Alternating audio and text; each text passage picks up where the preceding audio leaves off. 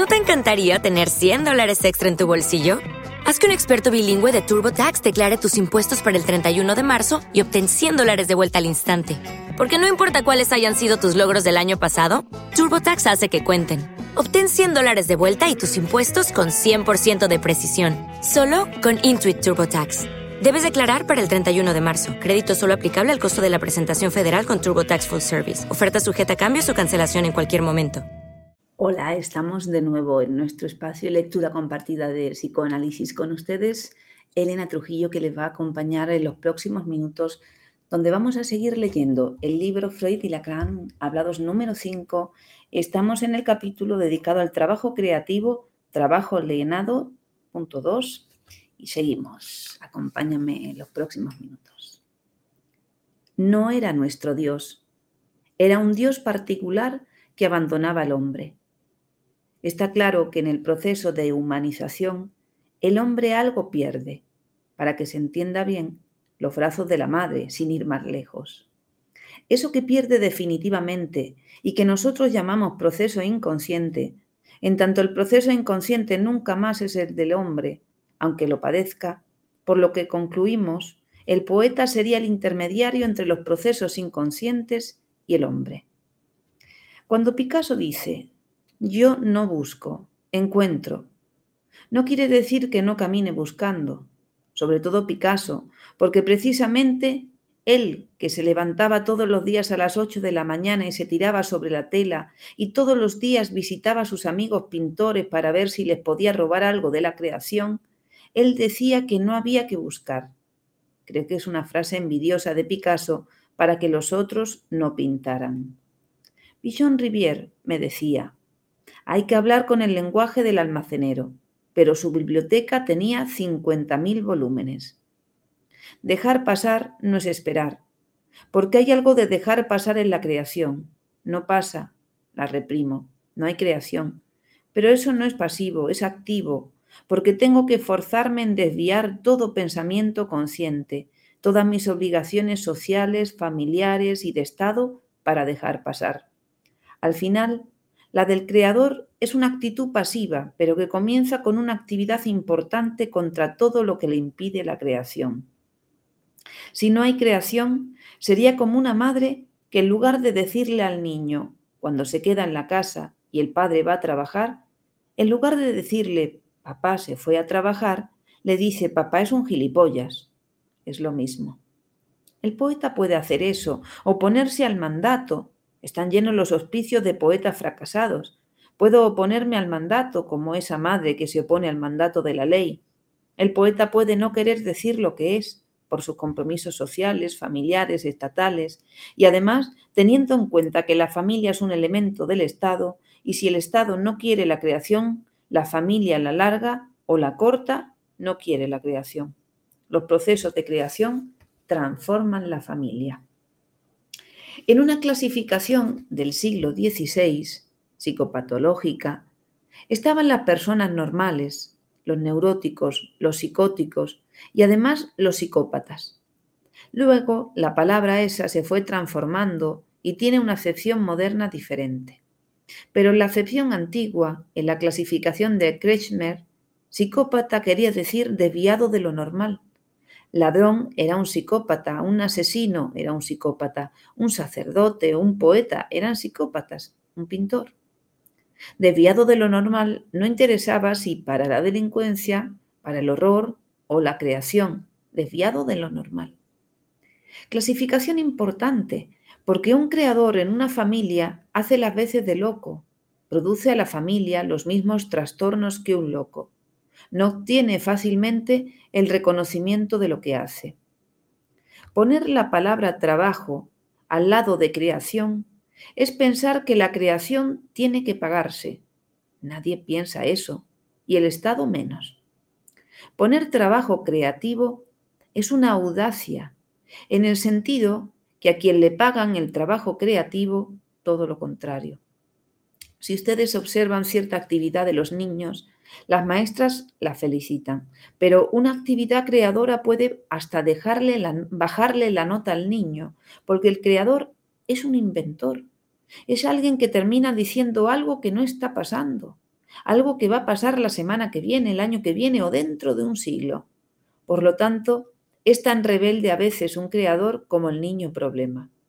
El trabajo del psicólogo estará en diferenciar entre un niño problema, que con algunos consejos al padre y a la madre el chico podría no tenerlos, y el niño que es un creador, que también habría que hablar con el padre y la madre para que lo dejen ser. Siempre hay que hablar con el padre y la madre. Rimbaud se tuvo que ir de la casa de la madre para ser un creador también ellos. Verlaine, que lee unos poemas suyos, le dice, ven alma buena, te esperamos. Y Rimbaud escapa de la madre, que le pegaba todos los días. Le pegaba porque el maestro le daba libros a Rimbaud que la madre juzgaba de porquerías. Se escapa a los 16 o 17 años a la casa de Verlaine. Es decir, que el cuerpo de la madre, en realidad para la creación, es el cuerpo del Estado. Entonces, lo que queremos decir, que todavía no hay un Estado que soporte un pueblo creativo, que haya poetas en las oficinas, pintores en los baños, músicos en la cama, a pesar de la apertura de centros culturales, de cosas que hacen los estados muy importantes, la creación siempre termina siendo un privilegio de muy pocos, es decir, que son más equitativos con el dinero en la sociedad capitalista que con el goce y la creación. Hay más plusvalía en la producción de goce y arte que en la producción de mercancía. Son cosas comprobadas. Matemáticas superiores a los 17 años, cuando se enseñan, no entran. Para un adolescente de 17 años, el primer año de la universidad no va el niño ya ha perdido la apertura de pensamiento que impone la comprensión de la matemática superior. Se ha comprobado que un niño entre los 9 y los 13 años es cuando más capacitado está para el estudio de las matemáticas superiores. Por supuesto que esto no se hace ni en lugar de donde se estudió, que es la URSS. La computación nos está mostrando una juventud, a nuestro entender, descarriada, pero evidentemente una juventud que nos va a superar por eso después de, lo desocupamos. Hemos generado unos monstruos inteligentes que nos superan. Por lo tanto, ahora hay que evitar que ocupen nuestro lugar. El desempleo no solo es económico, es también social. No solo con una solución económico-política que se arregla el problema del paro. El problema del paro se va a arreglar con las medidas político-económicas apropiadas y el psicoanálisis, de la ideología que implica que el hombre actual acepte que el mundo sigue a pesar que él va a morir. Es lo que no aceptamos los hombres actuales. Cada uno de nosotros cree que el mundo termina con nosotros. Es una modalidad de este siglo, es una modalidad de la bomba atómica. El sujeto humano está fragmentado. Todas las teorías actuales sobre el hombre hablan de fragmentación del sujeto, de la dehiscencia del sujeto, del no ser del sujeto. Ya no se habla más de un hombre completo. En realidad, el paro aumenta todos los años. No es que la gente se quede sin trabajo, sino que los jóvenes crecen y entran en la edad del paro. Pero eso pasa en todos los países del mundo. Por eso, una medida que se ha adoptado en varios países burgueses es parar la natalidad, es decir, crear un vacío generacional.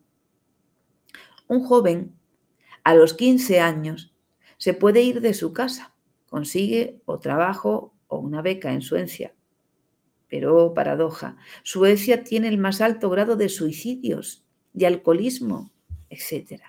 O sea que no han podido solucionar el problema, pues no hay hombre nuevo sin nueva familia. Trabajo creativo no solo tendrá que ser con los significantes pinturas, notas musicales, palabras, sino que va a tener que haber un trabajo creativo gozoso en la creación de los modelos ideológicos, familia, Estado, Iglesia, formas genéricas del amor. Se trata de subvertir los valores. Por lo tanto, un poeta debe ser el hombre más culto de su época, y si no, no es poeta. El hombre no viene con nada, el proceso creativo es un proceso que es inhibido por el crecimiento. Es muy interesante ver cuando el niño ingresa al lenguaje. Lo primero que hace es mentir. Ese es el proceso creativo. Después saben que la mentira es algo que está prohibido, cuando en realidad el ingreso del niño al proceso simbólico es estoy sobre un caballo y va sobre un palo de escoba. Y cuando se le dice, ¿le diste de comer al caballo? Contesta, pero si es un palo de escoba. Es decir, miente. No es que estaba imaginando un caballo, miente. Se dice que ingresa en el lenguaje cuando es capaz de decir el gato hace guau, ¿viste? Cuando es capaz de mentir. Ese proceso creativo que es la mentira, la distorsión de lo dado, es fundamental para el proceso de creación y está prohibida. Después las sensaciones corporales del niño son infinitas. Si uno ve a un niño, chupetea y goza con la boca y también con el movimiento de las articulaciones, y si se toca sin querer y goza, y si se lo toca o se le pega en el culete y goza. Pero después, en la educación, hay una inhibición. El trabajo creativo impuesto como modalidad de un Estado alargaría la vida del sujeto actual en varios años, como mínimo en 40 o 50 años. No hay Estado que pueda soportar que sus ciudadanos vivan 140 años y que trabajen hasta los 90. Por lo tanto, no hay Estado creativo. No se pudo pensar eso todavía. El término medio de vida es 70 años y en los países subdesarrollados 40 por lo tanto, una persona de 40 años está en la mitad de su vida útil, cuando debería estar en el tercio de su vida útil. Esto se debe a la inhibición en la creación, que trae consecuentemente una inhibición en la creación, una inhibición en lo sexual, en el trabajo. Está todo muy atomizado. Usted es jefe de una sección y tiene al lado al creativo. ¡Qué locura! Quiere decir que el jefe de la sección nunca puede ser creativo. Tiene a su lado un creativo que utiliza cuando cree que la clientela necesita algo creativo. Lo importante del capitalismo es que el trabajador no ve el producto final de su trabajo, es un autómata. Imagínense las grandes empresas donde yo soy el que pongo las 8.000 tuercas por los 8.000 rulemanes que pasan al día, con el mismo movimiento. Es una automatización y además no veo nunca el coche entero, entonces se produce una atomización de una fragmentación. Eso hacen con los creadores. Solo publican la obra completa después de muerto. La obra que se le permite es la que conviene a los modelos ideológicos del Estado. Uno tiene escritas dos mil páginas. No lo van a llamar para que lea las dos mil páginas. Le llaman para dar una charla sobre trabajo creativo, pero no lea poesía, porque si leen poesías crea una confusión al auditorio. Nunca es llamado para el todo de lo que es, sino para una parte alienada, fragmentada de lo que es. Por lo tanto, nunca tiene un ser el creador, porque el ser es toda su obra. Ese ser lo va a tener solo después de muerto. Solo después de muerto le van a dar esos sistemas de convivencia la posibilidad de ser, es decir, de ser su obra. En toda locura, Puede haber creación, pero en todo trabajo puede haber creación. La creación es un sistema aparte, independiente, donde puede acontecer un deseo. Yo estoy melancólico, triste, y tengo que ir al médico, o solo fuera un triste, o me tengo que psicoanalizar. Pero si soy poeta, salgo a la ventana y digo, el cielo llueve sobre la ciudad. Yo derramé una lágrima, con lo cual mi tristeza la transformé en una tristeza del cielo, y esa mesa podrida y vieja sobre la que derramé la lágrima, el cielo entero llora sobre la ciudad, con lo cual toda la ciudad tiene mi tristeza, con lo cual me liberé de la tristeza. Eso tiene que ver con la poesía, no con el poeta, que llora porque se le fue la novia. Pero la posibilidad de transformar su miserable tristeza en una tristeza grande, social y para todos. Esa es la posibilidad poética que puede acontecer en la tristeza o en la alegría. Puede acontecer en cualquier trabajo. A mí me echaron de varios trabajos antes de ser independiente, por creativo, porque a quién le interesa la creatividad. Porque con la locura es otra cosa. Con la locura se supone que haciéndolo crear al sujeto no es loco, pero no podemos decir que Van Gogh no era un creador. Pero cuando creaba, no estaba loco. La creación se le imponía y ahí no era loco, era un creador. La oreja se la cortó, pero no tenía pinceles en la mano cuando se cortó la oreja. Ahí estaba loco. Cuando no puede crear más, cuando va a la clínica. Para crear desaliento, asimilar creación a locura no está mal. Para un Estado que quiere crear el desaliento a cada acto creativo, llamarlo loco, y a cada loco de mierda llamarlo creador, es para crear desaliento en la población. En tanto, de la poesía no te puedes curar, pero de la locura sí. Del trabajo alienado te puede revelar, del trabajo creativo no te puede revelar porque no es algo que esté dentro de la conciencia o de la posibilidad consciente de revelarte o no. Rebelarse contra el trabajo creativo produce enfermedad, locura o neurosis. Locura le llamo a todo aquello que no es lo que el sujeto debe hacer o le corresponde. Es tan loco, un loco que está delirando en el hospicio diciendo que es Napoleón, como un ministro que hace lo que no le corresponde. Si tuviéramos un microscopio del alma, a un poeta que en lugar de escribir los cuatro poemas que tiene que escribir se masturbó, está loco. Artaud no produjo en el manicomio. Fichman produjo en el manicomio, pero era un polaco que, que llegó a la Argentina y dijo, ¿dónde puedo vivir? Y se internó en el manicomio. Y escribió toda su obra en el hospicio, pero no estaba loco, era pobre. Holderlin, cuando es Scardaleri, no produce. Él decía ser Scardaleri cuando lo iban a visitar al manicomio. Toda locura en el fondo es una apariencia para echar al visitante. Es decir, vaya a saber si habría locura si se escucha la primera máscara del loco. Si hubiese una familia capaz de escuchar, de ver la primera máscara que el loco se pone para ahuyentar la familia. Habría que ver si habría locos. Cuando tengamos ese aparato familiar no habrá más locos, habrá otra cosa. Lo que no puede dejar es de haber. El hombre es mortal. Ese es su fracaso. Por lo tanto, siempre algo va a fracasar en el hombre. No es posible la vida sin fracaso. No es posible una vida sin caída, porque el hombre va a morir. Lo que sí es posible es caer sin desalientarse. El desaliento es una cosa del estado, no de las caídas. Las caídas son una cosa del que es mortal, y está determinado desde su ser finito, mortal. Entonces algo siempre fracasa en él. Ama, pero no del todo. Escribió, pero no es el mejor poeta.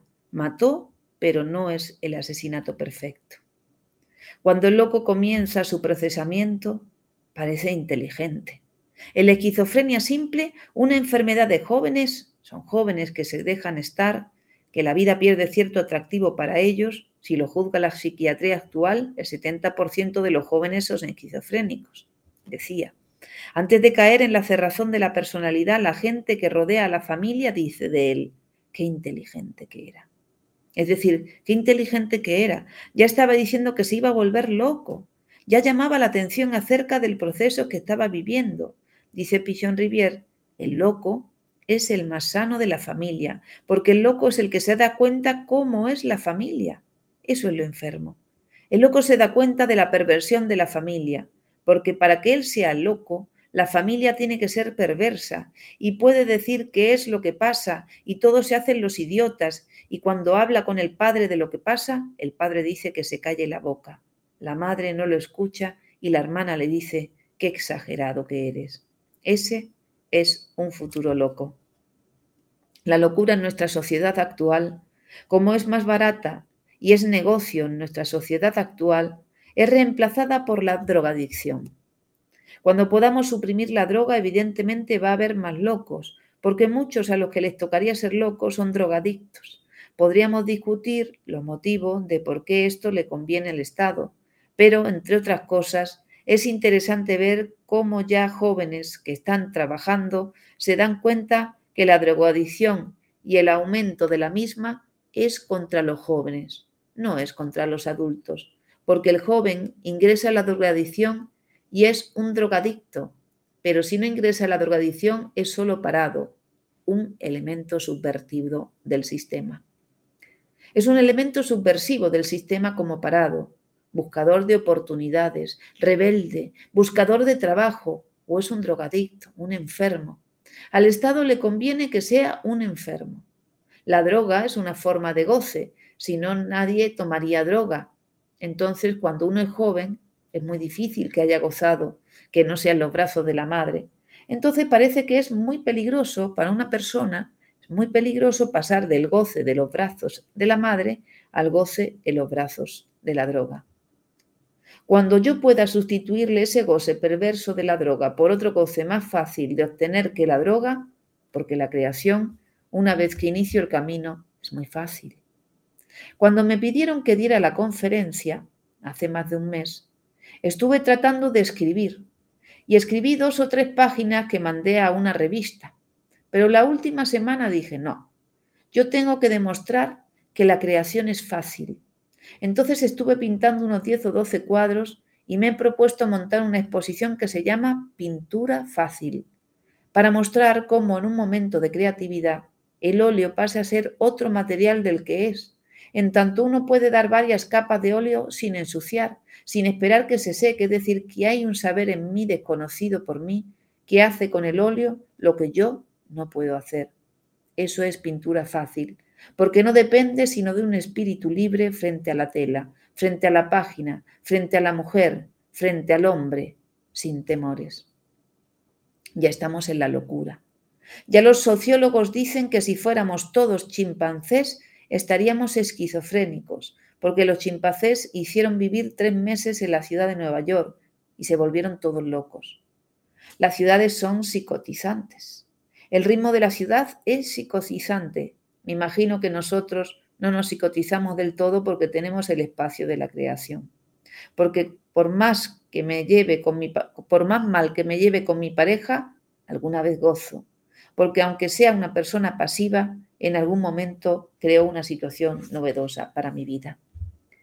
Si no, enloqueceríamos y moriríamos rápidamente. En tanto, vivir o no vivir tiene que ver con el deseo, y lo viejo no produce deseo. Aunque ser un viejo, por ejemplo yo, al plantearle estas novedades, produzco en vosotros deseos, pero imagínense si hubiese venido con un planteo tan viejo como yo, jamás hubiese producido deseo. Lo viejo no produce deseo. No quiere decir que los viejos no produzcan deseo, quiere decir que lo viejo en las personas no produce deseos. Por eso que nos gustan los viejos simpáticos, pero un viejo simpático es alguien que produce una novedad, ser ese viejo. Hacia una vejez sin dogma significa para mí escribir, escribir, amar, amar, jugar, jugar, es decir, la vejez queda asegurada en una forma de declinación. Bueno, hasta aquí este capítulo interesantísimo del trabajo creativo. Muy interesante del libro Freud y, la, y Lacan hablados número 5. Continuamos el próximo día con la construcción del espacio creativo. Seguimos por aquí acompáñenme en estas lecturas y compártanla en sus redes sociales porque si somos más, podemos ser mejores. Un fuerte abrazo amigos, hasta el próximo día. Un espacio dedicado al psicoanálisis. Cada semana conexiones en directo y en nuestro canal más de mil vídeos gratis para ti. Los lunes lectura compartida de psicoanálisis. Los martes es el tiempo de la poesía. Miércoles nuestra conexión en directo a las 9 de la noche hablamos de psicoanálisis y los jueves leemos a Freud. Suscríbete. Si somos más, podemos ser mejores. Cada martes a las 10 y cuarto de la noche en hora española tienes una cita con la sexualidad femenina radio. Encuéntranos en YouTube, en Facebook o en Spotify. Participa con tus preguntas y comentarios en este espacio dedicado al psicoanálisis y a la sexualidad femenina.